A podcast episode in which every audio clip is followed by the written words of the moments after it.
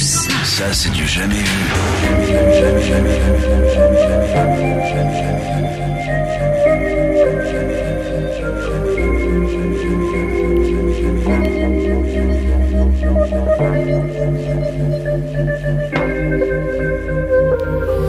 Le prix la qualité reste. Bonjour et bienvenue dans Du Jamais Vu, l'émission mensuelle de qualité où nous parlerons de ces œuvres culturelles incontournables, films, séries, musique, jeux vidéo ou encore littérature. Après le pilote, nous avons pris le temps de lire vos nombreux retours, les compliments comme les critiques constructives et on vous en remercie. Et avant de commencer, je vais vous rappeler le concept de l'émission. Les chroniqueurs nous feront l'honneur de présenter un grand classique. Le twist, c'est qu'ils ne l'ont jamais vu, mais ils font comme si c'était le cas. Je suis Sam, votre animatrice, et autour de moi, nous avons un trio de chroniqueurs différent de celui de la précédente émission. Ça arrivera souvent. Et à ma droite, nous avons Ken. Ken, je te laisse te présenter Bonjour à tous, je suis Ken et je ne regarde pas grand chose dans mon temps libre, ce qui fait que je vais pouvoir participer à de nombreuses fois à cette émission. Ouais, C'est très bien. Et pour ceux qui ne te connaissent pas, est-ce que tu vas te décrire un peu ta profession, ton rôle? Je suis animateur actuellement chez jeuxvideo.com. Mon rôle est euh, d'amuser les gens tout en les gardant informés. Voilà, Et très récemment, tu as rejoint Qualité aussi. Tout à fait, j'ai un petit podcast qui s'appelle Commute que je vous invite à aller écouter où on parle de mobilité euh, sans complexe. Oui, et du coup, à droite de Ken, nous avons Samora. Salut Ça va bien? Très bien, très bien. Je suis content d'être là avec euh, toute la team pour ce petit podcast très sympathique. Et d'où viens-tu du coup pour ceux qui ne te connaîtraient pas mais euh, Alors d'où je viens? Ben, Je viens de ce belle planète qu'est la Terre. Et euh, Citoyen du monde. citoyen du monde, exactement. Je voudrais faire le signe. Et euh, je fais un podcast qui s'appelle le Moicast, euh, où on parle de, des Antilles, de la Caraïbe, de culture et de- d'entrepreneuriat. Et je rejoins euh, Qualité cette année avec beaucoup de plaisir. voilà, tu étais dans le pif et tu as fini par nous rejoindre finalement dans la petite planète de Qualité. C'est ça, exactement. Et ensuite, à ma gauche, nous avons l'âme. Bonjour. Alors je suis pas d'accord. Moi j'ai complètement vu les œuvres dont je vais parler ce soir, bien sûr. C'est Ah. de l'expertise. Hein. Bien sûr. Ah ça c'est le bon élève qui parle. À 100%, j'ai- euh, je, je connais parfaitement Un l'œuvre. télo. Euh, Sans plus attendre, on va commencer par Samora qui va vous présenter un film connu, Star Wars. Évidemment. Jamais vu. J'ai décidé de m'attaquer à un mastodonte du box-office et une œuvre euh, vraiment culte, hein, on, peut, on peut le dire. J'ai nommé donc Star Wars. Ah, tout le monde reconnaît cette, euh, cette musique. Magique. Bien sûr, Formidable. Que d'émotions. que d'émotions, que d'émotions, que de moments passés devant, euh, devant l'écran, devant cette saga, cette fresque euh, de science-fiction. Une œuvre que le très sérieux et très respecté euh, magazine Valeur Actuelle classe parmi les 50 œuvres de fiction qui ont marqué l'histoire, juste ben. après la Bible et le destin de, de Lisa. Alors, puisque nous sommes là pour ouvrir à la, à la culture euh, ce qui serait passé à côté de cette œuvre majeure, bah, je peux vous faire un petit pitch, ça vous dit? Ah, Vas-y. Il y a très longtemps, dans une galaxie lointaine, très lointaine, et ben c'est le bordel. La guerre civile fait rage entre l'Empire galactique et l'Alliance rebelle, terroriste, menée par la princesse autoproclamée Leia Organa. Bien heureusement, celle-ci a été mise en état d'arrestation par les troupes de choc de l'empereur, menées par le sage et magnanime général Vador. La princesse forcenée a volé et dissimulé les plans de l'Étoile Noire, une station spatiale impériale à l'intérêt scientifique inestimable, à l'intérieur de son droïde esclave R2D2, avec pour mission de le remettre à Obi- Obi-Wan, Obi-Wan, oui c'est ça, un ermite farfelu, accompagné de son fidèle compagnon, le droïde de protocole CZPZ. R2D2 s'échoue sur la planète Tatooine et termine sa quête chez le jeune Luke Skywalker un jeune délinquant rêvant de devenir pilote, mais confiné aux travaux de la ferme. Ce dernier se lance à la recherche de ce mystérieux Obi-Wan au cœur des montagnes désertiques de Tatooine. Alors, Star Wars, c'est avant toute chose un univers cohérent, presque tangible, peuplé de personnages hauts en couleur. À commencer euh, bah, par le personnage de, Vador, hein, euh, qu'on on l'appelle comme ça hein, pour les intimes. En fait, on prend un malin plaisir à, à suivre le parcours atypique de cet être hors norme. Son ascension au cours du film est une véritable histoire dans l'histoire, en fait. De petit banquier d'affaires sans histoire, à bras droit de l'empereur pour devenir le dernier rempart de la galaxie contre le terrorisme, Ce que je retiens de lui, euh, euh, c'est vraiment sa phrase culte En marche, qui, oh, tout le monde s'en rappelle, qui quelques années plus tard inspirera le plus grand chef d'État de la Ve République. Autre euh, fait marquant, qui fait de Star Wars épisode 4 un film culte, bah, c'est le concept de chevalier Jedi. hein. Je pense que tous les enfants ont toujours tous voulu être un chevalier Jedi. Alors c'est Georges Lucas qui a imaginé hein, cet ordre futuriste proche des Yakuza, maniant une sorte d'épée en néon coloré, clairement inspiré des Yamakasi, hein, les samouraïs des temps modernes, je le rappelle, et de l'art ancestral du bâton français. Et oui, le bâton français. J'étais à la fois surpris et heureux de voir ce petit bout de chez nous inspirer le grand Hollywood. Cocorico, hein, vraiment, on peut, le- on peut le dire. Alors pour ceux qui ne le savent pas, le bâton français est un art martial inventé en France et euh, en fait ça consiste en un ensemble d'acrobaties exécutées de manière erratique à l'aide d'un objet de type bout de bois dans le but d'effrayer tout ennemi éventuel. Alors euh, le bâton français fut très répandu durant la Seconde Guerre mondiale et fut très utile pour repousser les nazis par exemple. Ce qui surprend aussi, c'est l'omniprésence des méchants dans le film. Ils semblent même bénéficier de plus de temps euh, d'écran que Vador, qui est quand même le héros. Bah ouais. Bah, c'est, c'est, c'est quand même assez, euh, assez burné, je trouve. Alors, Obi-Wan, le papy pervers amateur de jeunes délinquants. Luke Skywalker, le millénial ingrat qui abandonne sa famille et se fiche royalement de leur mort. Spoiler, désolé. Leia, la gourou terroriste. Et Han Solo, une sorte de mix entre un chauffeur Uber et un assassin à louer. C'est, vraiment euh, voilà un, un- un tableau euh, assez particulier et donc ces personnages-là sont vraiment omniprésents dans, dans le film. Et puis je terminerai par souligner euh, l'importance de l'œuvre, même je dirais l'œuvre colossale derrière Star Wars. Euh, un véritable euh, exemple en termes de transmédia, qui compte aujourd'hui pas moins de presque environ 1 500 000 films, séries, jeux vidéo, livres, BD, livres pour enfants et même story Insta. Euh, et donc voilà, voilà pourquoi Star Wars pour moi est vraiment euh, l'œuvre de science-fiction par excellence. Ah, par excellence. Donc finalement, euh, tu avais l'air de proposer une description assez mitigée, mais finalement, ça reste pour toi une œuvre culturelle fondatrice euh, dans la science-fiction. Bien sûr, bien sûr, elle a, elle a ses défauts, évidemment, euh, mais ça reste fondateur. Et puis, euh, euh, toutes les, les séries que ça a engendré, tous les, les cosplays euh, euh, de, le- de Jabba le Pizza Hut que tout le monde met euh, régulièrement, enfin, qui a même créé une chaîne de restaurants derrière. Enfin, voilà, c'est. C'était le perso le plus drôle. Ouais, oui, il était vraiment très marrant. C'est le, le premier film ode à la Tug Life, un peu, quelque part. Ouais. Ah, ouais, oui, Ouais, c'est un peu la Thug Life. Parce que. Enfin, on, on peut, on peut spoiler de toute façon. Oui, on peut spoiler, je pense. Et euh, les, les méchants, ils gagnent. Bah ouais. Les, les méchants gagnent. Continuellement, Ouais. tout le temps. En répétant systématiquement les mêmes erreurs, pourtant.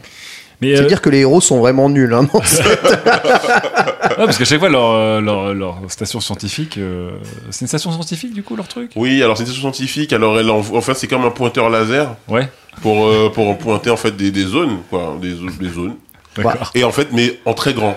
Bah, Pour pointer des grosses zones, bah, c'est- ça a but météorologique à la base. hein. Le but, c'est quand même de déterminer un tout petit peu Bah la oui. météo sur les planètes visées. Bah, c'est ça, j'ai l'impression qu'en fait, euh, ce que Georges Lucas a voulu nous montrer, c'est qu'il y avait un ordre qui se battait justement contre le réchauffement climatique. C'est ça. Toutes ces, toutes ces problématiques qui voilà sont importantes et qu'on avait bah, le- les citoyens, le peuple qui se battait finalement contre ça. Donc c'est vraiment un point de vue assez assez particulier. Hein. Ah, donc c'était écolo. J'avais pas eu comme ça. de quoi. C'est- c'est- Ce côté fable écolo, euh, je l'ai pas eu comme ça. 1970, hein, Georges Lucas il était précurseur de ces Mm. problèmes d'écologie.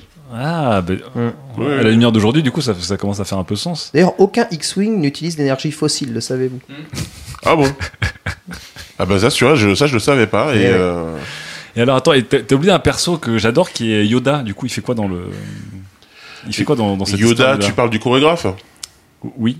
Oui, ben en fait, euh, c'est un peu celui que j'ai le moins aimé.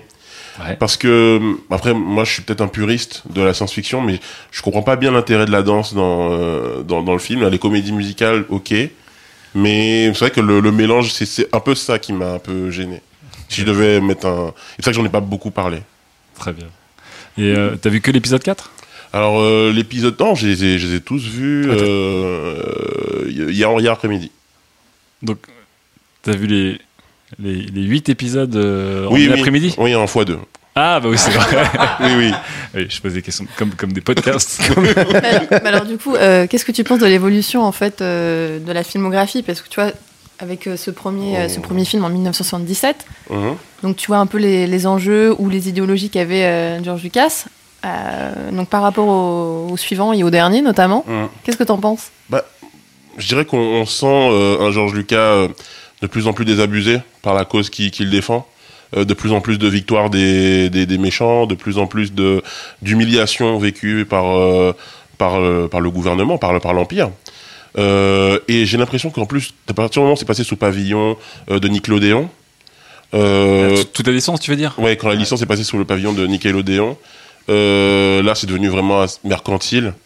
Et ouais, donc l'évolution pour moi, pareil, hein, je parle en tant que puriste vraiment de, de, de Star Wars. euh, c'est que le moment où, où ils ont voulu intégrer euh, les, les, les X-Men euh, sur la dernière, les dernières sagas, là, j'ai, c'est vrai que j'ai un, j'étais un peu perdu, quoi. C'est de la faute de Disney, ça. Ouais, ça c'est, ça c'est la, la souris, quoi. Et euh, autre question, parce que tu parles vachement des, des sabres euh, des, des- de lumière, là, des, de, un peu des bâtons des, samouraï. des bâtons néons, ouais. Ouais, des bâtons de néon. Mais euh, tu sais, il y a un autre pouvoir là qui utilise. pourtant, il est, enfin, il est assez important. Il y a un truc que tu vois pas, mais qui, est, qui utilise vachement aussi dans, dans les Jedi. Ah oui, oui, euh, la fameuse, euh, oui, oui, La la, puissance. la puissance, la, La puissance. C'est la puissance, ouais. Euh, j'arrive. neuf- ouais. Même 9-2, c'est la puissance. euh, Ouais. Euh, Ouais, ça, ah, ça sert à quoi pour toi du coup? pour moi, la puissance, c'est c'est plus qu'un pouvoir, c'est un état d'esprit, en fait. Ah. C'est-à-dire que la puissance, c'est le, je dirais, le- la confiance en soi. Et, et je, et je trouve que Vador n'en manque pas. hein, il en fait usage. Il utilise le côté sympa de, de la puissance. Il me semble, c'est le côté sympathique de la puissance. Et, euh, et le côté antipathique de la puissance, ben, c'est ce côté, c'est ce côté justement euh, qui veut euh, euh, imposer des choses, imposer une vision et tout. Et donc, euh, au-delà même de ce que peut apporter en termes de voilà de de, de pouvoir, euh, la puissance, c'est vraiment l'attitude des personnages qui euh, qui que ça Il fait un peu nouveau riche Vader, hein, quand même, hein, Hum. quelque part. Bah, il, il le dit lui-même, sa mort, de toute façon. c'est- Mais il a un empire. C'est un mec qui a, qui a gravi les échelons, il a commencé banquier d'affaires. Tu sais très bien où ça termine, quoi. C'est vrai. C'est un mec qui a jamais connu la difficulté. Tu vois, c'est comme dans la vraie vie. Tu vois, souvent les méchants ou les, les personnes qui sont. un- Bah, ils ont souvent confiance en eux en fait, les Ouais. méchants. Alors que les gentils, bah, ils sont gentils, donc du coup ils devraient avoir, euh, je sais pas, plus de place. euh, C'est ça, c'est ça. Mais moi je pense pas sauf que là, Va- Vador, qui est le gentil, du coup, Hum. lui, il va grimper. Avec- grâce à grâce à, à- à la puissance. Ah Mais euh, ce qui va faire qu'il échoue continuellement face à, face à l'ennemi, c'est qu'il va découvrir, alors ça aussi c'est un spoiler, que Luke Skywalker, en fait c'est son cousin. Non. Et donc, et donc il est très famille. Et donc euh, Hmm. affronter son cousin, je pense que c'est là où sa puissance euh, sympa euh, ne lui permet pas finalement de d'aller au bout en fait de son de son de son combat contre contre son sang finalement. Mais ça a dû tellement lui faire mal quand son cousin s'est coupé le bras en voulant changer un néon. Ouais, mais c'est c'est c'est horrible, c'est horrible. La scène était vachement gore hein, pour un film tout public. euh. Ouais, on le voit, il pleure. Mm, mm. Ouais, j'avoue, à la fin, c'était. Pas Jojo. Ah, pas Jojo, pas Jojo. Mais du coup, euh, sachant que euh, Star Wars, le neuvième épisode va sortir euh, au mois de décembre, Mhm. le 18 décembre plus exactement, tu conseillerais aux gens qui ne l'auraient pas vu de se refaire un peu euh, toute euh, la saga euh Oui, je conseillerais. Alors, il y a un ordre particulier. Ah oui, Ah c'est ouais. ça. Quel est On ton... commence d'abord par le 4, puis le 2, puis le 3, puis le 1, 4, 2, 3, 1. puis le, puis le 7, 4, 2, 3, 1, 7, puis le 6, puis le 9. 6, 6, Et 9, le 8, d'accord. sont- et le 8, je sais pas, et le 5. Le 5, c'est un spin-off avec les, Et le- les- les- avec, les- avec les Ah oui. Donc, euh, Oui, bah, c'est- de toute façon, c'est des spin-offs où les, les gentils gagnent. ouais, voilà, Franchement, donc euh, ça, c'est ouais. pas très intéressant. Franchement, c'est pas clair. Faudrait demander à, à- à Fibre ou à un des mecs de Trajectoire s'il y a une suite euh, logique, peut-être Non, de mais c'est- Fibonacci. C'est complètement logique la, la suite qu'il a donnée. Hein. C'est si tu veux vraiment suivre le truc euh, en tant que puriste, Oui. C'est le fameux euh, 4, 2, 3, 1. Quoi. Moi, je vous le dis tout de suite, s'il n'y a pas Captain America dans le 9, je n'irai pas voir ce film. À, à voir, à voir. Ben, Nickelodeon, justement, ils ont racheté les droits de, de DC Comics, donc c'est possible qu'on puisse avoir un Captain America euh, euh, qui apparaîtrait dans un Star Wars. Parce que les univers sont connectés. Oh, ça irait trop loin. Ça irait trop loin. Ça irait un peu loin. Ça, ça irait un peu loin. Je trouve que c'est bien tel que c'est Star Wars, tu vois. Hum, hum. Euh, Il faudrait mélange. éviter de refaire un Ready Player One 2. tu vois. Non. Ah non, ah, Ah. ouais, avec toutes les, toutes les licences qui se croisent et tout. ça. euh. Ouais, je, je suis d'accord avec toi. Je suis d'accord Très avec toi. bien. Franchement, ravi, euh, ça me donnerait presque envie de le revoir. Vu Je- comme ça, ouais. Je redécouvre l'œuvre Surtout dans cet ordre-là. sous en un fait. spectre différent. Surtout dans cet ordre-là. Très bien. Alors, on va clôturer cette chronique-là avec le Roco Quiz. Je m'appelle Jack Bauer, je suis agent fédéral. Descendez les verres pendant que tu me tournais le dos. Ah, Je suis... Pauvre Je caca. ne sais pas la cuire, Say my name. car c'est impossible. Pikachu La journée que je vais vivre va être la plus longue de ma vie. Alors si vous le saviez pas, le Roco Quiz c'est un peu une petite respiration qu'on se donne euh, à l'équipe et à vous, chers auditeurs et auditrices, pour euh, séquencer euh, les chroniques. Donc nous avons commencé avec une chronique film, donc ce sera un Roco Quiz sur des films. Alors je vais vous faire deviner trois films, chers chroniqueurs, et euh, vous gagnerez des points si vous le découvrez Aïe, aïe, aïe, aïe. Vas-y. en premier. Donc, premier film, je le décris. C'est une description de C'est Fou sur le Discord. Un docu cache investigation sur la fabrication et la distribution du Tropicana. Un film Un film. Quel est ce film? Blood Diamond. Non. Ouh, merde. Un film. Good night and good luck? Non. Ah, ça ressemble. Attends, c'est sur un truc de Ouais. trafic. C'est pas le truc de Soderbergh? Trafic, non Justement? Trafic? Alors, je sais pas, je n'ai pas vu ce film, donc je ne pourrais pas vous plus vous aiguiller. Mais sachez que je pense que si vous écoutez bien la description, il est assez euh, premier degré. Je pense qu'il y a des éléments qui peuvent vous donner des Ah, indices. Bowling for Columbine? Non, je vais Oh, vous redis. répéter, un docu cache investigation sur la fabrication et la distribution du Tropicana. Tropic Thunder. Non. Tonnerre sous les tropiques, non? Non. Bon, ça avait- Comment tu peux débiter autant de trucs Enfin, absolument pas de quoi ça peut s'agir, c'est pas Attends, attends, possible. un doc. Moi, je- Rambo 2. Non, pas du tout. Je vous- Alors, l'indice que je peux vous donner pour le Ouais. découvrir, il faudrait se concentrer sur le terme Tropicana. Qu'est-ce que ça vous évoque, le Le Tropicana jus. Le jus. Un kebab. Le jus, mais de quelle couleur Orange. Euh, Orange. orange, j'ai du black. Non, c'est. C'est Orange c'est mécanique. c'est Oui, Orange c'est mécanique. orange mécanique. Ah, Ah, bien mais oui, en plus, oui, le Tropicana, on aurait dû. euh, Orange mécanique, bien sûr. Très grand classique. Mais oui. sur les usines et tout. Ah ouais, c'est glaçant. Super Donc- chaud. Kubrick, Glacé, encore une fois, très beau regard sur le capitalisme. Très bien. Donc, l'âme, tu as un point. Ah, il va être Déjà. imbattable. Ouais, je le sens. Le deuxième film, qui est proposé par Poki. Il me le décrit ainsi. Aux USA, un pêcheur de crevettes essaye de lutter contre la Forrest déforestation. Gump. Oui, Oh c'est Forrest Gump. Oui, avec Booba Gump. Oh là là. Magnifique. Grand drame aussi euh, de Ken Loach. Je suis étonné de mon point. je m'arrête là, je pars, je pars. Je pars. Au revoir, merci d'avoir écouté ce podcast. Très bien. Ensuite, le troisième film est proposé par, et décrit plutôt par Clayton. C'est plein de mecs qui transportent difficilement un truc alors que c'est faisable a priori. Et à anneaux. la fin, une meuf déguisée en mec tue le méchant.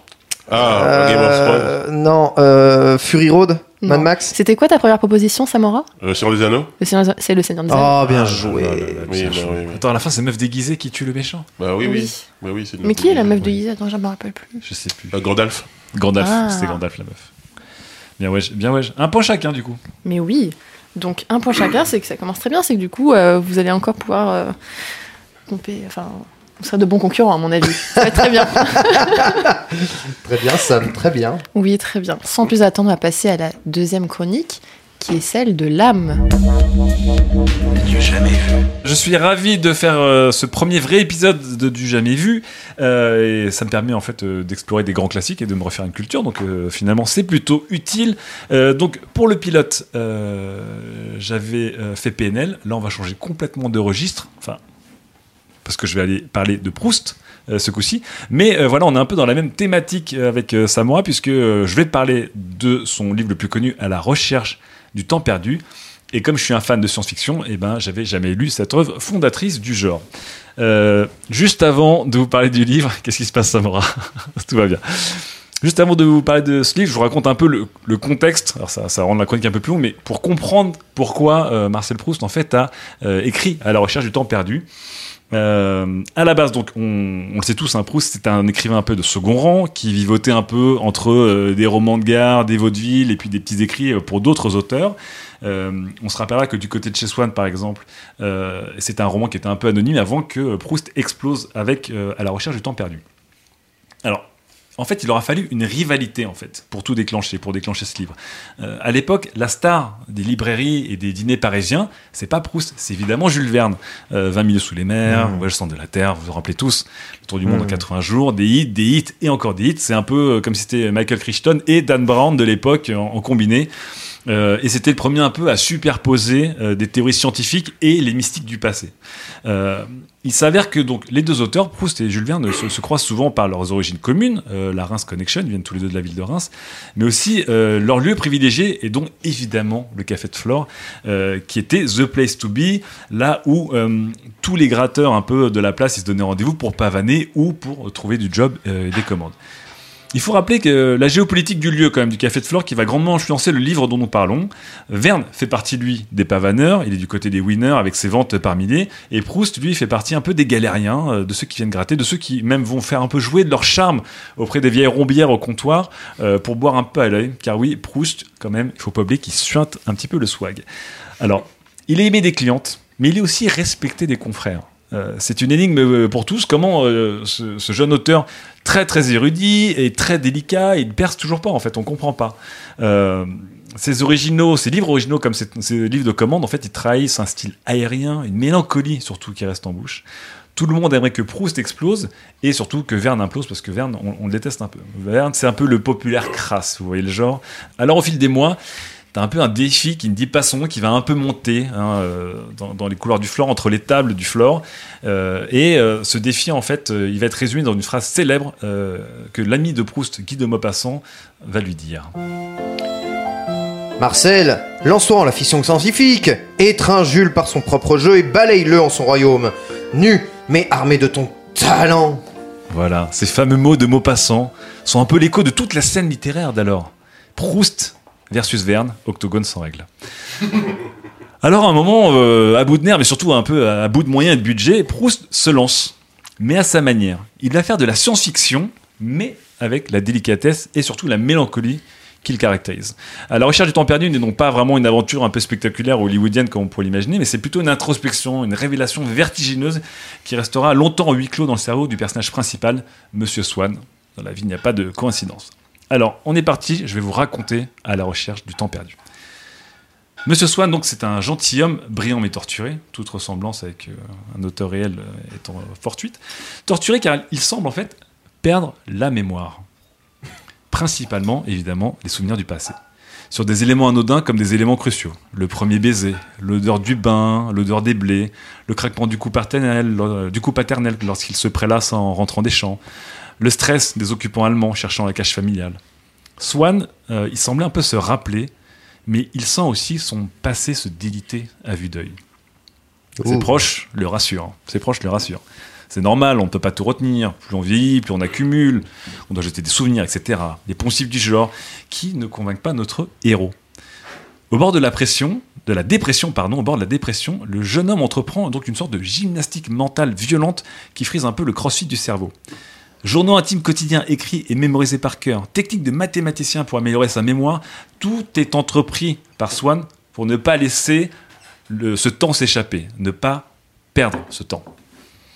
Jusqu'à ce point du roman, on est à peu près dans les 200 premières pages, hein, euh, on reste dans du Proust euh, presque typique, hein, avec un petit style enlevé, un drame qui reste confiné à l'échelle humaine, qui ne font pas trop de bruit, et toujours cette petite mélancolie un peu intime, mais cette mélancolie qui va faire basculer le roman. À force de pousser les murs de sa mémoire, Swann va glisser dans la fuite en avant, un peu la folie, et commencer même à se droguer, puis à expérimenter des techniques scientifiques sur lui-même, dont les fameuses décharges électriques au cerveau, destinées à ramollir un peu les internets psychiatriques. Là, il va frôler la mort et se retrouve lui-même en fait interné. Et c'est évidemment après être interné qu'il va faire la fameuse rencontre avec Elisabeth Beaurepaire, l'étrange infirmière magnifiquement interprétée, on se le rappelle, et surtout magnifiquement incarnée par Emmanuel Béard dans l'adaptation de Maurice Pialat, 76. Je vous remets les extraits du film pour le plaisir de leur rencontre. Bonjour, monsieur Swan, et bienvenue au centre. Sachez pour introduction que je ressens moult tristesse à vous recevoir, mais pourtant de la joie à vous aider. Madame, je m'en veux partir, et vous le ressentez aussi. Mais niché dans votre regard se trouve une confiance qui me semble en tout point adressée. Suis-je dans le vrai Ou est-ce la folie nichée en mes propres yeux qui, sur ma raison, jette le voile de l'espoir? Je vois de la folie en vous, monsieur Swan, mais je ne vois point de voile. Juste la clé de votre émission prochaine. Et au lieu de lui administrer une médication débilitante, qu'est-ce qui a Ken? Tu mets Ah, la ça, dans le récit. Ça pourrait virer en porno à tout moment. Mais non, non, on est toujours dans, on est toujours dans ce centre d'internement psychiatrique où notre héros atterrit. Eh bien, cette infirmière va s'occuper de lui et donc au lieu de venir le voir tous les jours avec des médicaments qui, vraiment lui brûleraient le cerveau, elle le dit chaque jour et elle ne dit aucun mot et dépose sur son plateau repas une simple madeleine. Alors, on arrive là à ce qui, à mon sens, un des plus beaux moments, un des exploits, un des monuments de la littérature française, la description de ces madeleines quotidiennes apportées euh, par Elisabeth euh, Beaurepaire. Dix chapitres entiers, une folie à l'époque, un monument aujourd'hui. Dix chapitres à tourner autour de ce gâteau anodin qui, petit à petit, qu'est-ce qui Samora va se, Samora se rappelle sa Madeleine de Proust Ah oui, oui. euh, qui petit à petit va se révéler et un peu tout révéler. Euh, Entre ennui, et isolation, en fait, Swann va commencer à faire une fixette sur sa Madeleine du jour, la sentir, la déguster, l'analyser. Des années d'obsession. Et puis un jour, c'est le déclic. Grignotant de manière chirurgicale sa énième Madeleine, Swann entre en transe. Monsieur Swann rentre en transe. Les yeux révulsés, en fait, il plonge en arrière, il se rappelle de tout. De chaque infime différence entre ses madeleines cuisinées à la chaîne, puis de sa vie d'avant l'accident, avant l'internement, puis de son enfance, puis d'une vérité folle. Il ressent ce qu'il appelle la mémoire absolue, une sensation, un pouvoir qu'il possédait, que chaque être humain possédait. Et oui, on se rappelait d'absolument tout avant, mais ce don était une malédiction. Pas le temps d'en apprendre plus et de se remémorer plus, Swann est soudain réveillé par Beaurepaire. Ils ne sont plus dans sa cellule, mais dans un carrosse fuyant pareil en pleine nuit. Beaurepaire lui apprend qu'il a passé l'examen. Elle lui apprend qu'elle possède le même don et la même volonté que lui, et qu'ils ne sont pas seuls.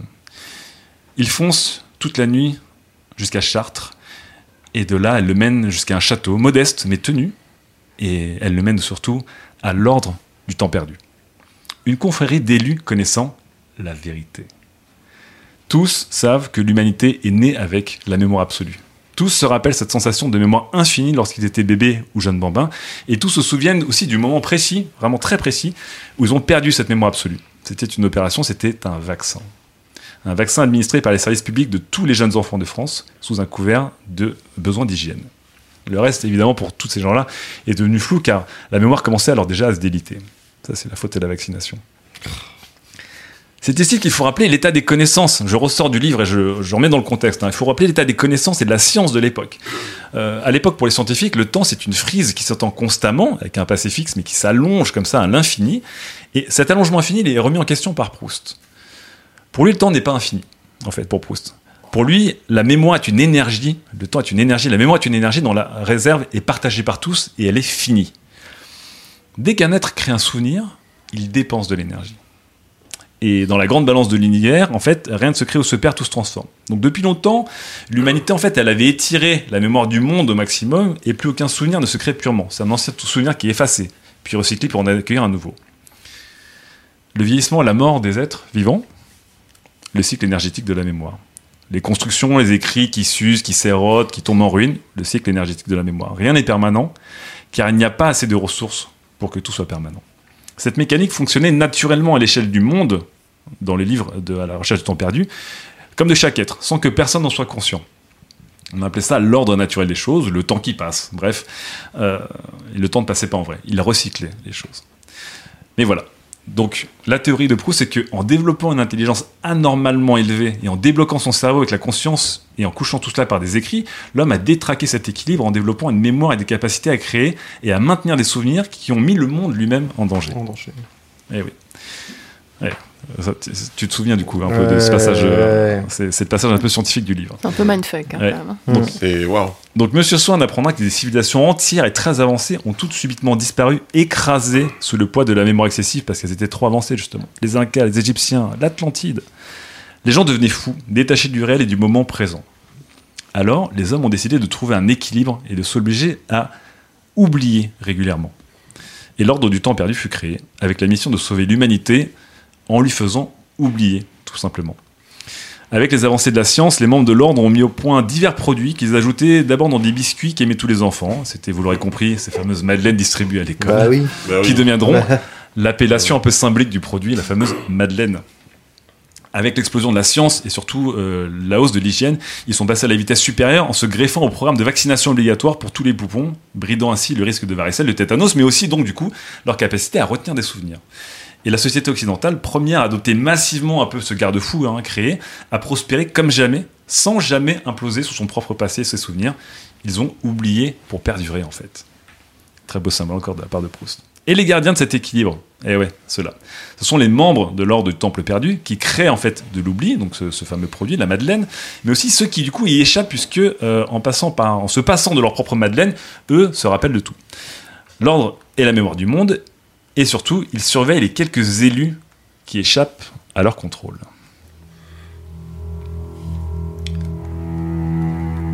Vos centres d'internement De par eux, vous agissez? Nous récoltons, nous observons, nous agissons. De votre cas, nous avons récolté, observé, agi. À ceux qui échappent à notre équilibre, deux choix s'offrent. Nous rejoindre ou rejoindre la mort. Vous n'avez donc point à poser la mort sur ma personne. Nous pouvons toujours le faire. De votre réponse découleront nos actes.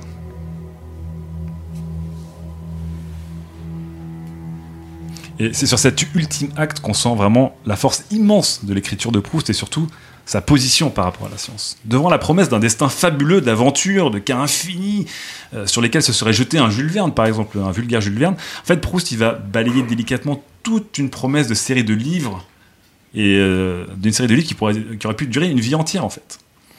Non, pour Proust, en fait, et pour le style de Proust, c'est le bout du chemin. Son héros, en fait, il a découvert la vérité. Il a littéralement retrouvé le temps perdu. Au sens propre comme au sens figuré. Mais c'est là le bout de sa quête. Maintenant, il connaît la vérité. Le flou qui entoure un peu ses souvenirs devient un peu un doux alcool. La nostalgie est une drogue. Il a toujours voulu se battre contre elle, mais au fond, ce qu'il aimait dans la recherche de ce temps perdu, c'était la recherche. C'était devenu sa raison d'être. Si la mémoire est là, complète, disponible et claire face à lui, il a perdu tout but, toute direction. Le voici complet, mais complètement dénué.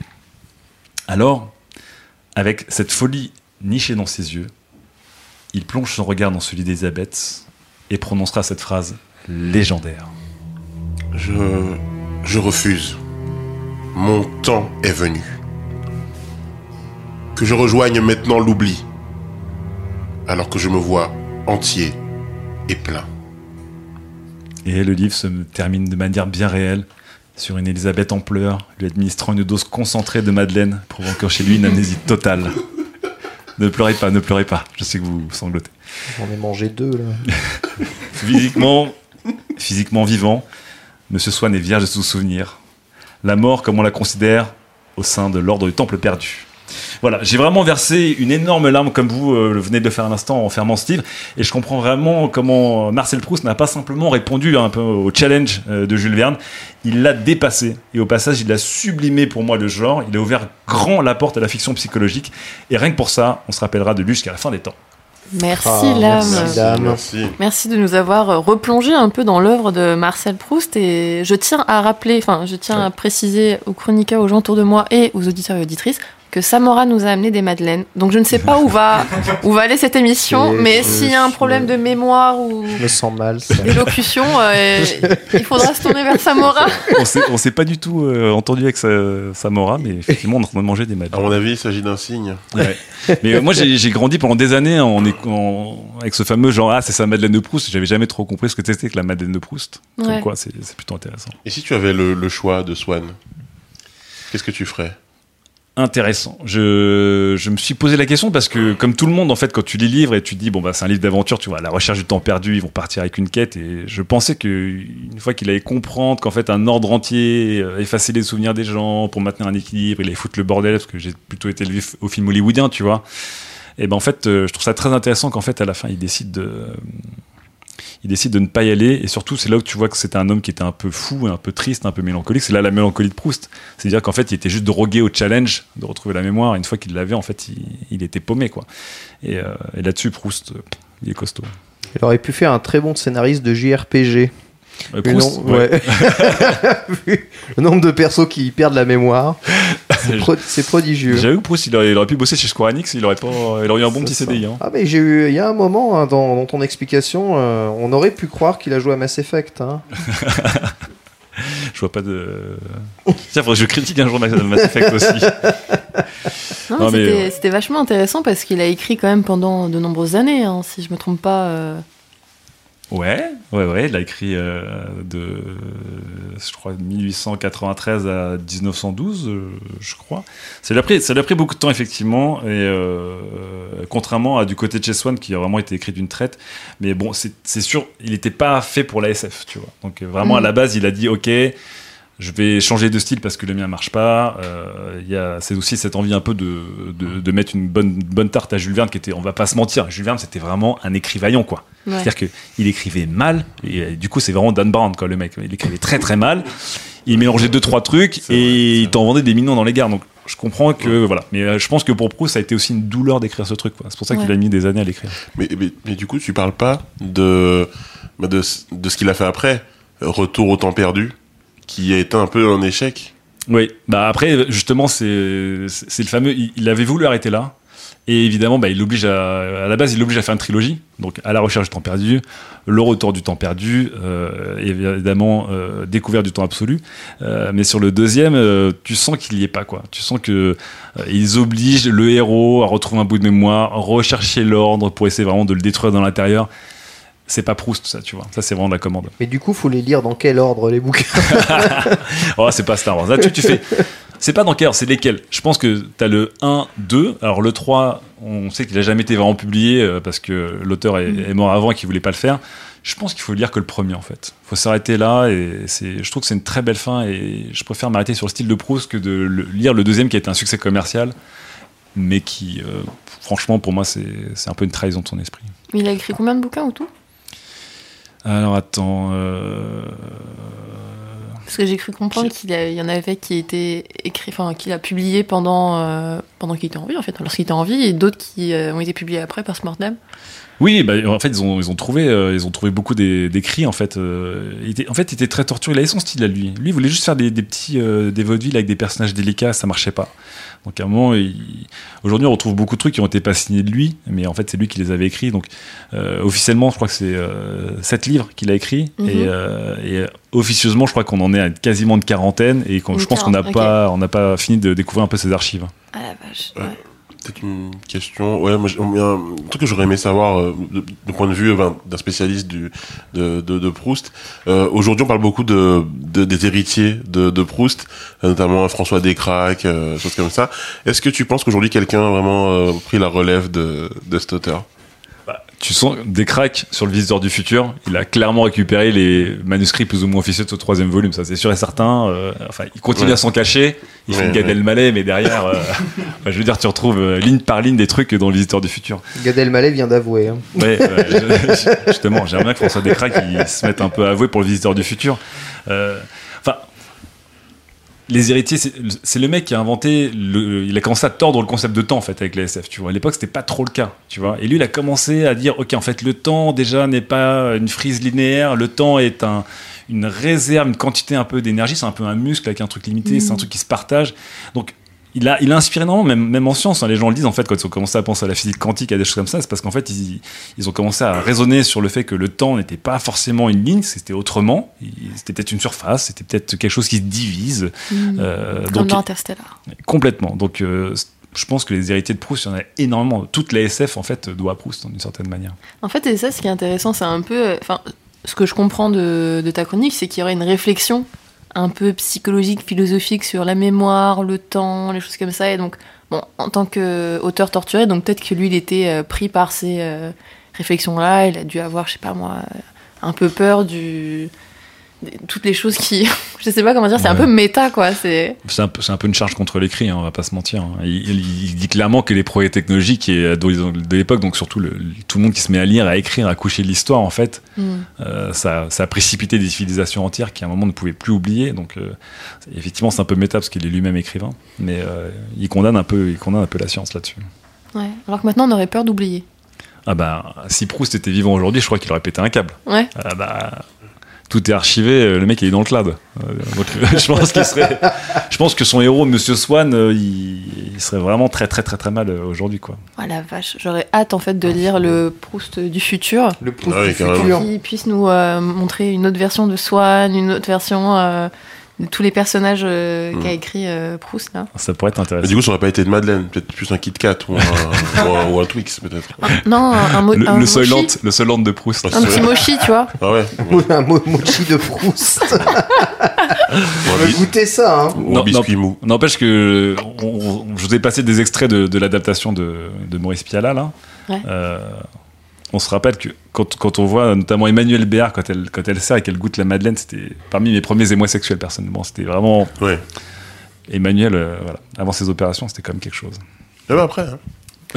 Très bien, très bien. On va euh, clôturer euh, cette chronique. Lisez-le. discussion-là. Oui, lisez-le et surtout il y a des adaptations. euh, Enfin, il y a le film, il y a aussi des BD. Donc si jamais euh, vous n'êtes pas prêt Disney pour, a euh, racheté les droits aussi, hein, je crois.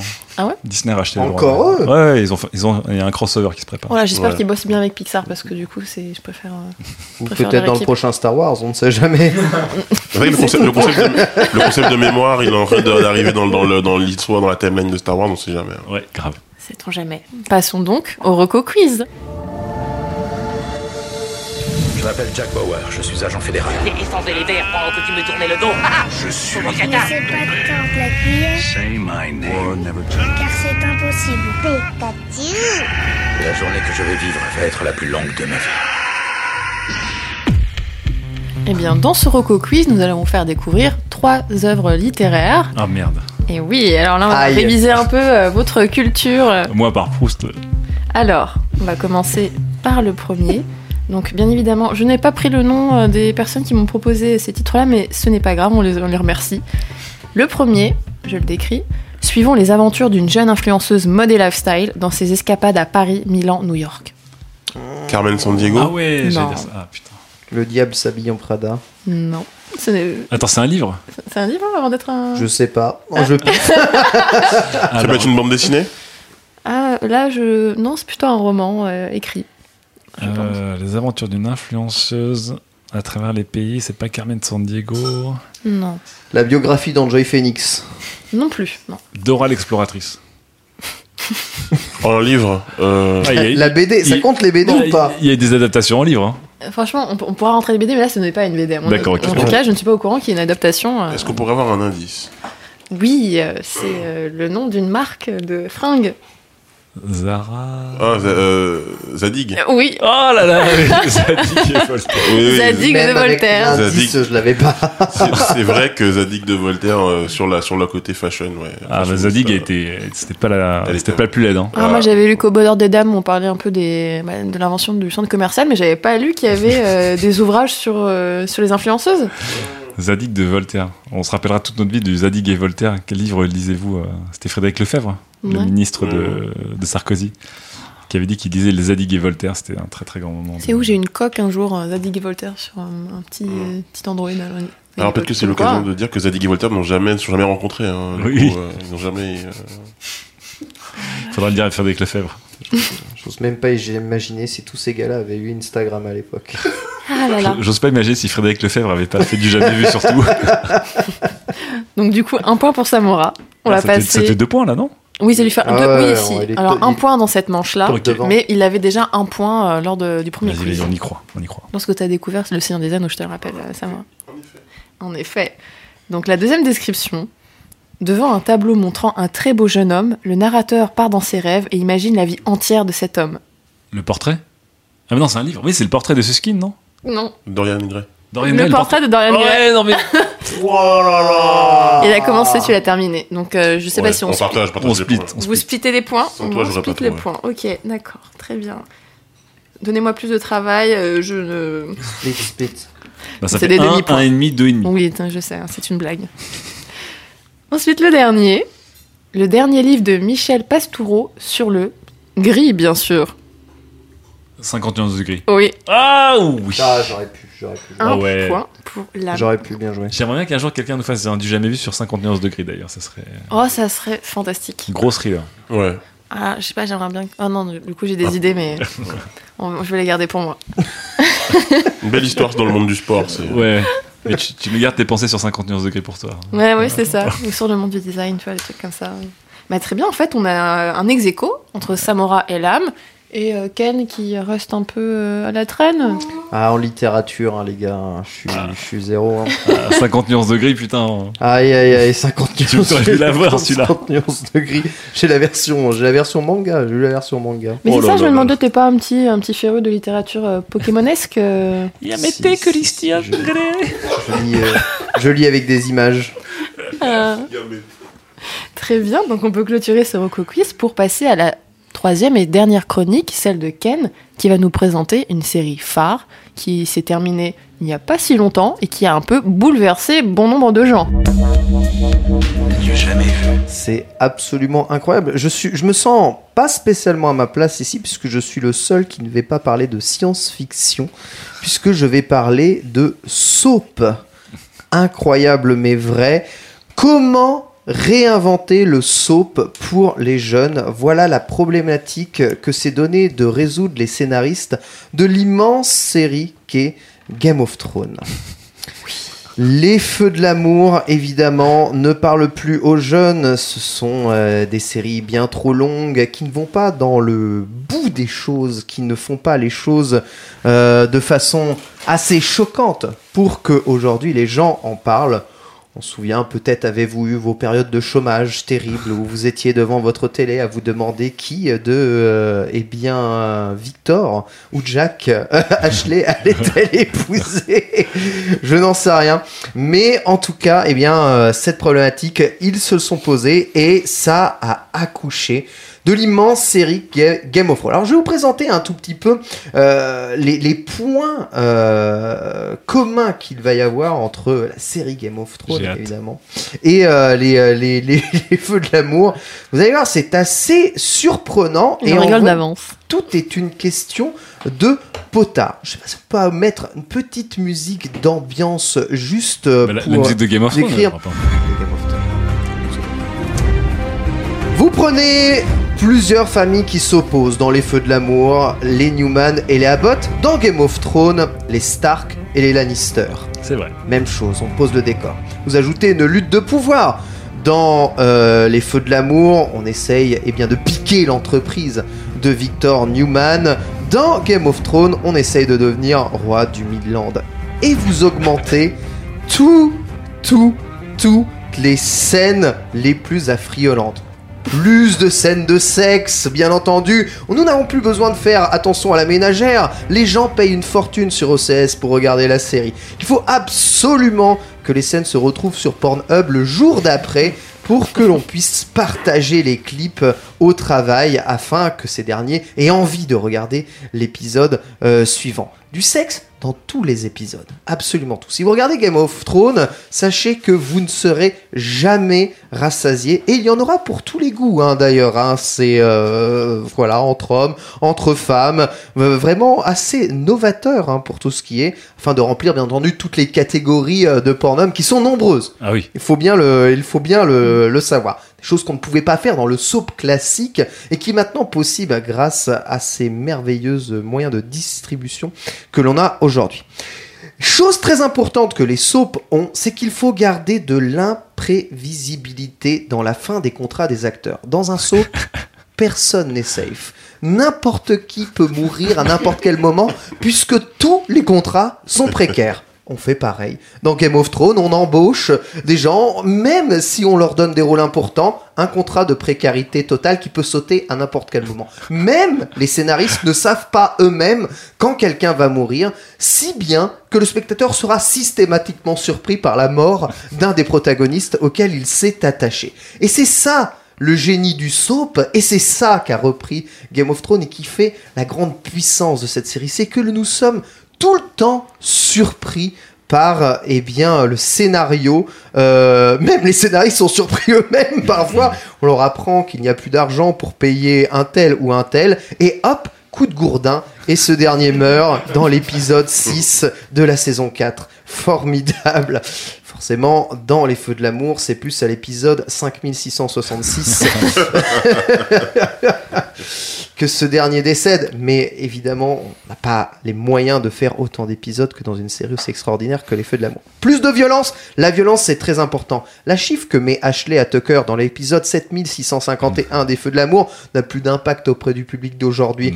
Il faut maintenant des décapitations, des émasculations, des estrangulations, tout ce qui saigne énormément et qui peut choquer le plus possible le public. Qui dit choquer, dit on en parle, dit les réseaux sociaux en parlent, dit la série fonctionne. Mais les recettes sont plus les mêmes, on a juste un peu exacerbé tout ça. Pour le reste, la formule est encore identique, on enchaîne les querelles et les luttes de pouvoir sous fond d'un espèce de complot politique. Euh, nous, on met en scène, voilà, euh, des, des dialogues euh, sans transition. Alors ça, c'est très très très classique dans, dans le soap. On passe très rapidement d'une scène à l'autre. Ouais. Dans Game of Thrones, vous allez très rapidement passer d'une scène à l'autre. Vous allez voir, et ben, je ne sais pas, John qui discute avec son meilleur ami et euh, qui son meilleur ami déjà Oh, son meilleur ami de John, bien entendu, c'est euh, Brandon, le fameux dresseur de loups très connu.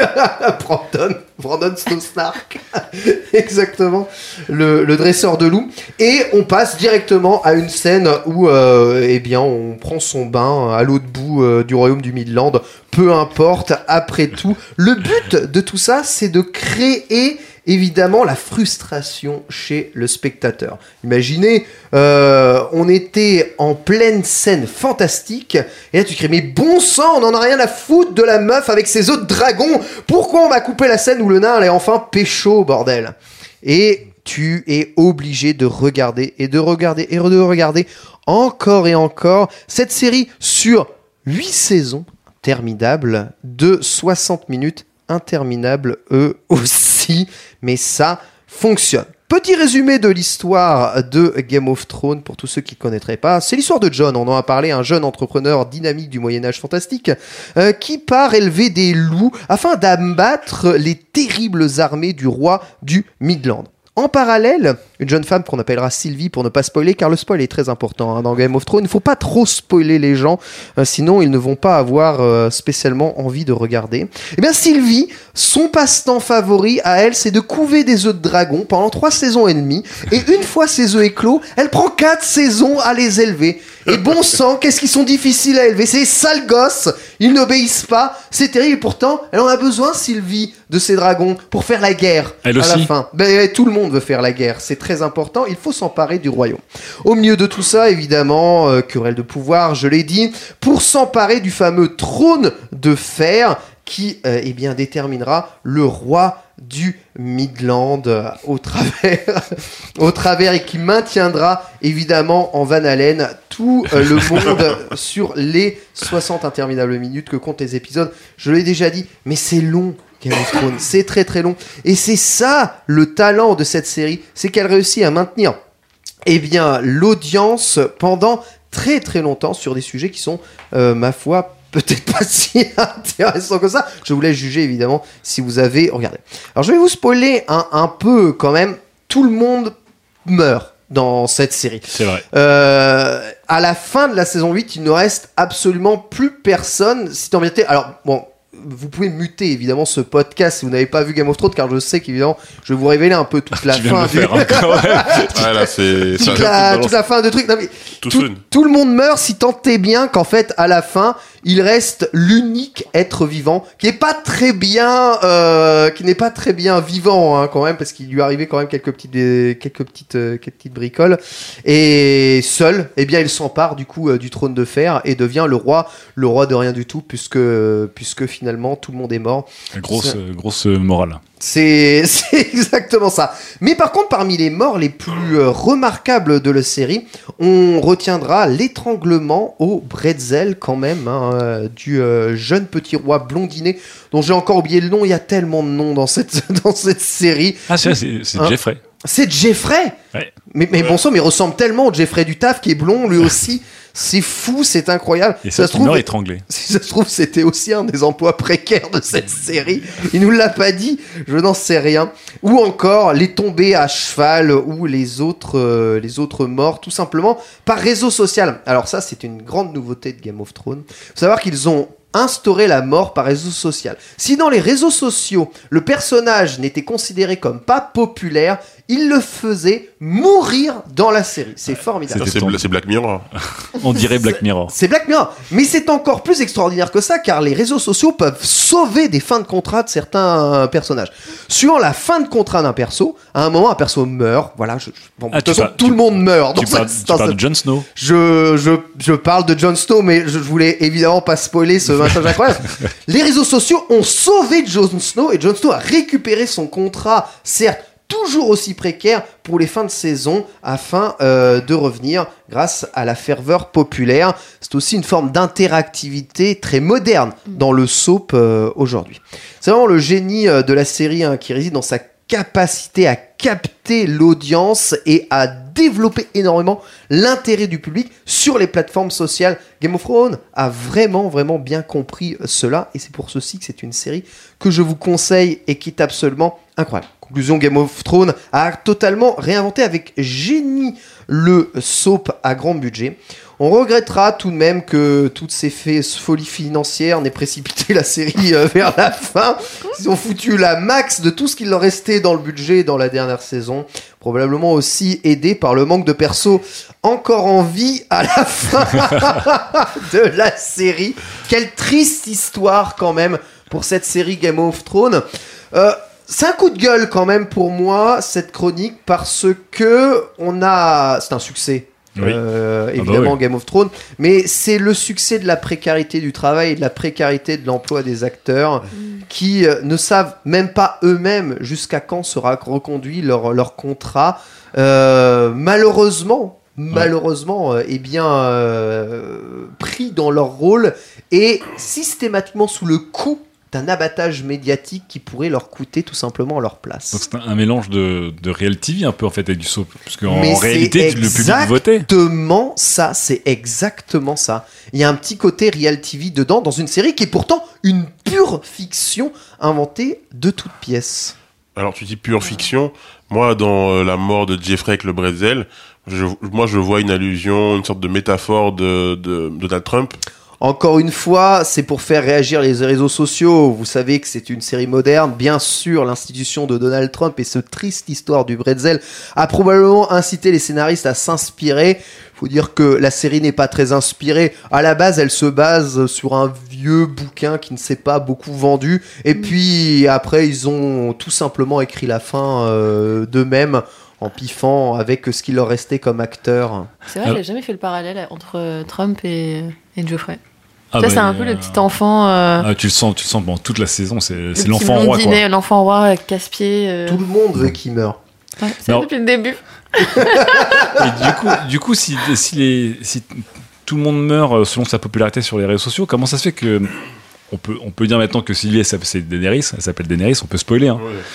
Comment ça se fait que Daenerys, elle meurt comme ça contre toute attente, alors que c'était sûrement le perso le plus populaire Euh, sur les réseaux sociaux, euh, Ken mais elle a jamais réussi à élever ses foutus dragons. Donc, évidemment, à un moment, elle se fait bouffer. C'est logique. Après, c'est comme ça que ça devait être écrit. Et même si elle était populaire, j'ai envie de dire, le, je ne sais pas exactement. Enfin, je ne suis pas derrière le- les scénarios de Game of Thrones, je verrai. Mais je pense sincèrement que son contrat arrivait tout simplement, à, tout simplement à terme et qu'elle coûtait trop cher.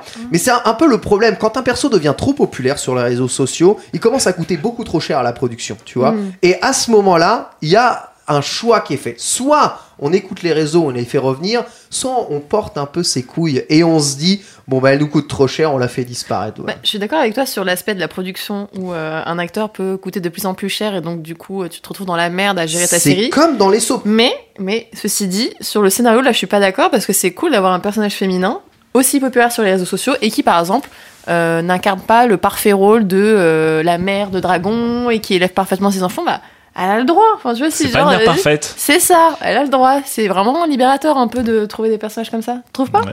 Ah, je suis complètement d'accord. hein. C'est après, je, je, je ne dirais pas que ce personnage est une source d'inspiration pour, pour, pour tout le monde. Tant euh, ce dernier me semble faire des choix parfois plus que contestables. Ah, Comme lesquels? Euh, Mais c'est sur un amour, par exemple, Ah la oui. relation qu'elle qu'elle a avec son, son, son petit frère.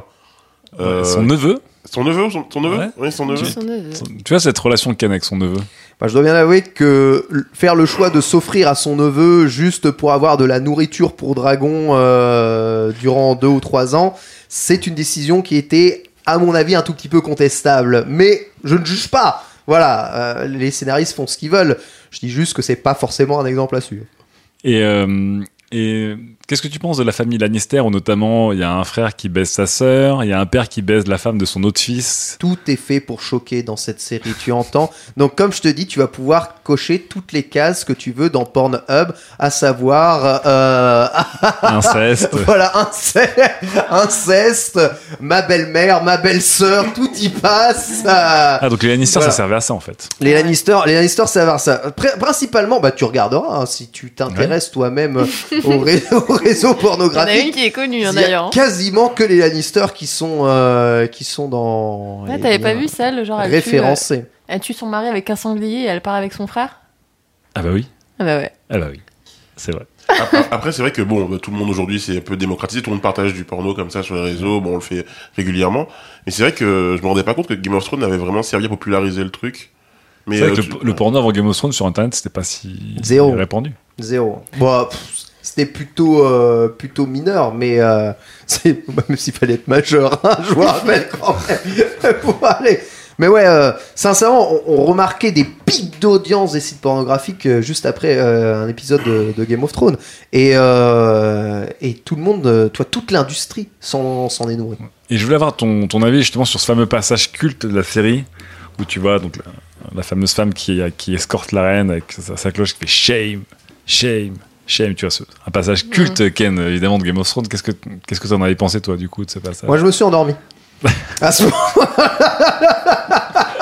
Ah, l'escroc. Je dois bien avouer que je me suis endormi. Non mais euh, C'est une métaphore parfaite à l'analyse que t'as faite sur les réseaux sociaux, sur euh, le fait que tu sois Ah, populaire. c'est con que tu te pas. sois endormi à ce moment-là, c'était intéressant comme Mais la vérité, c'est que ça reste un soap. C'est fait pour dormir devant la télé. C'est à ça que servent les soaps. Voilà, vous pensez sincèrement qu'on suit avec attention les histoires de Victor Newman et Jack Abbott Tout le monde s'en fout. Et c'est à peu près pareil. C'est comme ça que moi, je, je, j'ai consommé Game of Thrones. Je regardais ça sur ma pause midi en mangeant, euh, en mangeant euh, mon repas de la cantine et en somnolant devant mon écran tout en scrollant les réseaux sociaux pour me faire spoiler de l'épisode que j'étais en train de voir. Ok, il y, y a trop d'informations, tu vois, jamais tu regarderais un porno comme ça, tu vois. Mais une question du coup, puisque tu arrives à t'endormir devant euh, Game of Thrones, tu vois. Ouais. La fameuse scène du mariage. Ah, le mariage. T'as dormi Ah, ouais. devant ou pas Parce Attends, que là, du ouais. coup, je sais Non. pas comment tu fais. Non, Lequel moi- le mariage Parce que tous les mariages, c'est euh, Ça- mais le pire, le pire Oui, des c'est mariages. vrai que tous les mariages ne se valent pas. euh, Sincèrement, malgré, malgré la tuerie qui s'est passée, j'ai pleuré. Moi, je pleure à tous les mariages. Je suis T'as pleuré quelqu'un de pour très émotif.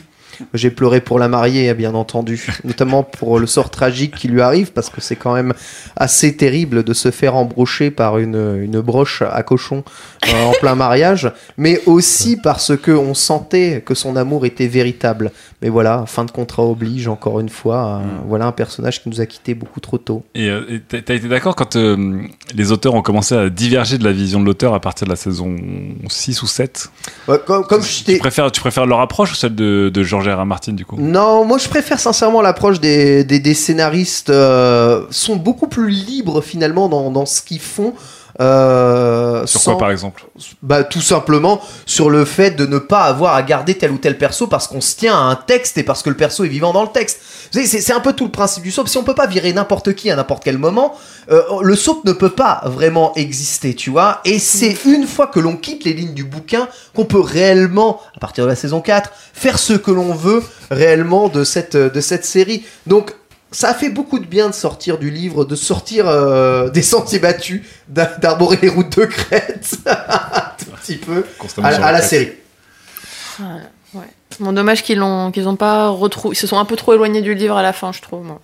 C'est Ouais, dommage. bah, après, tout le monde meurt, donc forcément. Après, après, c'était reculé pour mieux sauter. Hein. Ouais.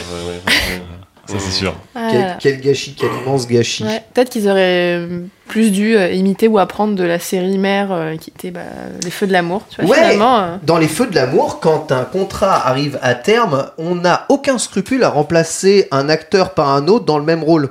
On s'en fout. Après tout, il y a 15 600 épisodes, donc c'est pas si, si grave que ça. Tu veux dire un peu comme la montagne dans un Game of Thrones. exactement, un peu là comme la montagne dans Game of Thrones. On peut, on peut montagne? swap. La montagne. Le deuxième euh, acteur, notamment, La montagne, plus- ça me gagne. Ce podcast n'est pas sponsorisé par, Ah C'est quel. quoi d'ailleurs La montagne, ça vous gagne. C'est la Bretagne. C'est la Bretagne Ah, Non, mais oui C'est la montagne, non Non, c'est la Ah, Bretagne. ok. Bah, la Bretagne. La c'est- Bretagne, la montagne, ça finit pareil, tu sais. Oui, c'est mignon.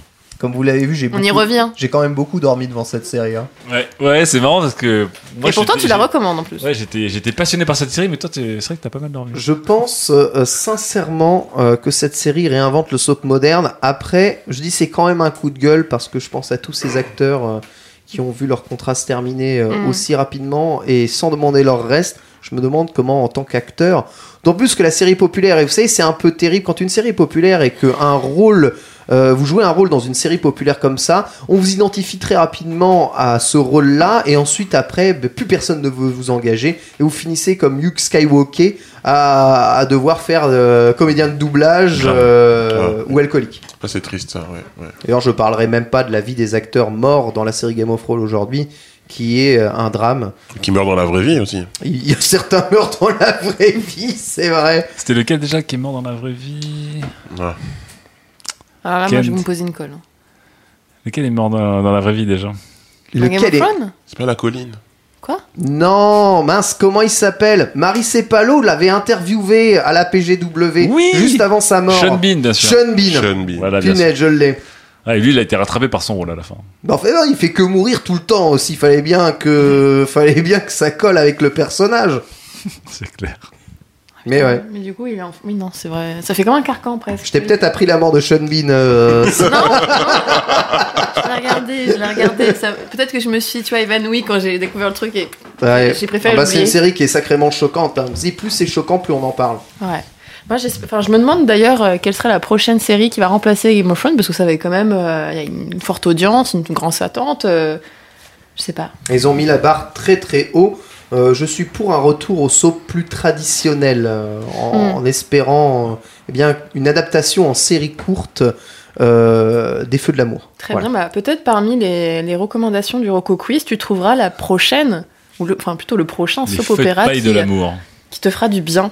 Ah, Donc- je l'espère. Donc tout de suite, passons au Rocco Quiz.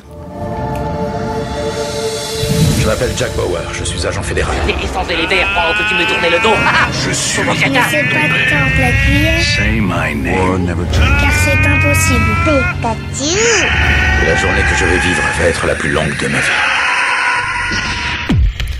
Alors pour prolonger sur le thème du porno, chose comme ça, Ah non, c'est recouru porno Non. J'ai eu peur. Personne ne voudrait gagner là. il y avait plusieurs descriptions de films que les, audi- enfin, les, euh, les auditeurs n'avaient euh, jamais vus, qui tournaient autour de ce thème-là, mais euh, là on va commencer avec euh, la proposition de Fibre Tigre, ça vous étonnerait peut-être, qui décrit sa série comme sexisme, costume et big boobs dans les années 60. Ah, Ah. euh, Mad- Mad Men. Ouais, Mad Men, c'est plutôt, c'est plutôt facile là, je suis un peu... Je suis déçue que vous les trouviez aussi. Big, Big Boobs, ouais. Ouais. Oui, oui, effectivement, effectivement. Alors, C'est une thématique. Alors, du coup, le deuxième, 13 choses à savoir sur votre ado, le 8 va vous étonner. Euh, Ah. C'est la série Netflix. 13 Reasons Why. Oui, c'est ça. Très bien. Vous l'avez pas vu cette série? Non. Non. Très très Oh. bonne série. Ça serait, En, ça serait intéressant d'en parler. en 13 épisodes sur 13 adolescents différents Ouais. Franchement, moi j'ai adoré. Donc, euh, qui te disent pourquoi. Voilà. Y. Effectivement, le titre. euh, Oui, bah c'est- attendez, c'est Netflix, c'est cohérent. Hein. Je vais pas réinventer le, on va pas réinventer le droit au but. 13 Reasons Why, regardez-le, bingez-le. hein. voilà, et la huitième, il vous étonnera. Très bien. Donc, on a toujours le même ex aequo, là. Et euh, Samora. C'est bien. ah. C'est la dernière ligne Ah, droite, hein, je vous le rappelle. Ah ouais. Donc, j'hésite entre deux, euh, deux descriptions. On va essayer de trouver celle qui est le moins facile. Aïe, aïe, aïe. Aïe, aïe, aïe. Mhm. Ok. Alors, c'est proposé par Poki. Un médecin chinois traverse le Royaume-Uni pour soigner des patients en réhabilitant le vieux immobilier urbain. Euh, Doctor Who. Oui Oh là là Oh là là là là, c'est fini. Allez, Doctor. Who Le dé- retour en force de Ken Ouais, ou Doctor Who, Doctor comme. John Woo, Doctor. Who, c'est un chinois. Ah oui, c'est un médecin chinois, bah Tu sais pourquoi j'ai trouvé? Pourquoi? Parce que je pensais vraiment que c'était un chinois. Bah, tu connais la série Doctor Who, c'est avec David Carradine. Je pensais que c'était avec Jackie Chan.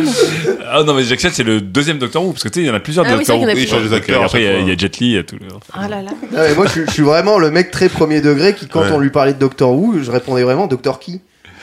Et, et- et- et du coup, Doctor Who, il rénove le mobilier urbain, c'est ça? Mais oui. Ah, ok. ok. Ah, avec son. tar- Non, pas le Tardis, le. Le tardigrade? Il, le tar- il a un Ouais. outil magique, là. Oui, c'est oui, le oui. Tardis. Bah, du coup, l'outil magique. Oui, non. peut-être. Le tournevis Non, là. le Tardis, c'est- son vaisseau cabine téléphonique. C'est ça. Mais après, il a un tournevis, ouais. il a un tournevis qui fait tout. Non Ouais. il a un truc euh, genre, c'est la clé à. Genre, Le tu tournevis fais tout, supersonique, tout, tout là. avec un- Ouais, voilà, c'est ça. Doctor Who, bien connu de. Gros carton en, en Asie d'ailleurs. C'est vrai. Ouais. Bah, franchement, Ken, bah, je suis ravie que tu sois revenu en force à la fin, mais bon. on Ça reste compte quand même double, ça compte pas euh, double, mais je. je- Sur un ex aequo entre Samurai là, mais on peut pas rester là-dessus. Donc, ah, du on peut pas rester là-dessus. on en rajoute une autre. hein. Ah ouais. Deuxième série, qui est décrite par Anso. Un mec bizarre en armure d'un autre monde qui se déplace en cabine. Ah non, mais non, du coup, il y a un. Ah, c'est Doctor Who Je l'ai dit, je l'ai dit Doctor Whoception Doctor Whoception. Mais Doctor Who en armure, alors là, je Ah, suis. attendez, Ah, non, parce que là, je pense qu'il y a. il y a- C'est étrange, donc je vais la finir quand même, la Ouais. description. Un mec bizarre en armure d'un autre monde qui se déplace en cabine téléphonique et qui résout des enquêtes et des mystères. Bah, en cabine téléphonique, c'est Doctor Mais Who. on est d'accord que c'est Doctor Who, mais Non, c'est Iron, Iron Attends. Man, non Attends, attends, il y a une autre réponse ou pas bah, il y avait sur- normalement Chut, une attends, autre dis- réponse. donne pas la réponse, donne pas la réponse. Attends. Un mec en armure Chelou. qui fait des, qui résout des enquêtes. Sherlock Holmes en armure. Hercule Poirot Je vais vérifier en live parce que du coup. il y a- Iron Hercule Poirot Cyber S'il vous Hercule plaît. Poirot Qu'avez- Qu'avez-vous voulu nous dire? Qu'avez-vous voulu nous dire, cher Sherlock Holmes mène l'enquête au S'il vous 22e plaît. siècle. Non, mais c'est le Discord, donc tout va trop vite et donc il y a... j'ai l'impression que. en, en cabine téléphonique, attends. Il n'y a pas grand. C'est Doctor Who. Ils sont très actifs, on les salue. Harry Potter, peut-être Parce que du coup, ce que j'avais noté, c'était, je veux le dire, Ouais. Downtown Abbey. Je mais je- du coup, je l'ai jamais vu. C'est une série. c'est pas- euh, sur les abeilles, c'est pas sur- Ouais, c'est c'est le série sur les abeilles. Don Abbey. Du coup, ça ne euh, va pas du tout. C'est- abeille, hein.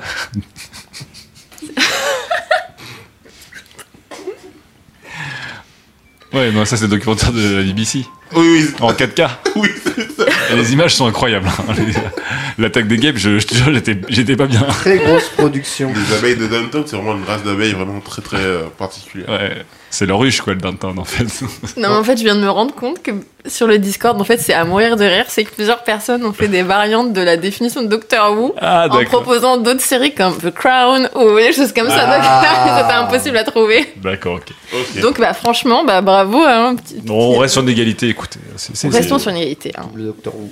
Franchement, vous avez été admirables, donc vous méritez bien d'être tous les deux sur le podium. Là. Bravo. Tu resteras Bravo, sur la bravo. deuxième place. Moi, la deuxième place, ça me va très bien. Eh bien, euh, je suis ravie euh, de cette émission. Euh, J'espère que ça vous a plu. On a appris plein de choses. hein. Ça, Ah ouais. ça a été un exercice difficile.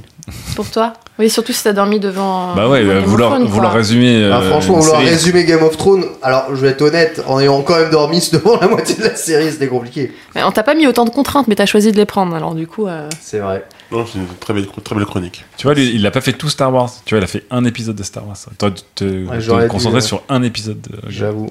Et euh, après, à la huitième saison, comme il restait plus que trois persos vivants, je me disais que ça allait aller vite. Et pourtant, une heure et demie d'épisode.